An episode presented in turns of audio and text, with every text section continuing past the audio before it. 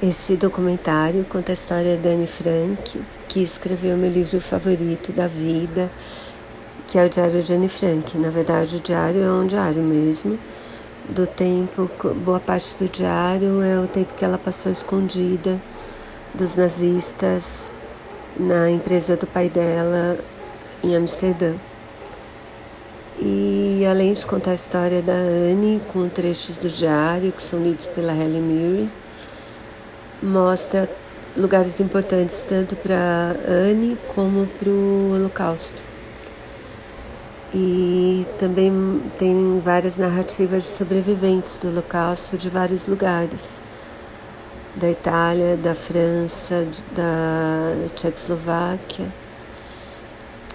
E é muito, muito interessante, muito bem contado.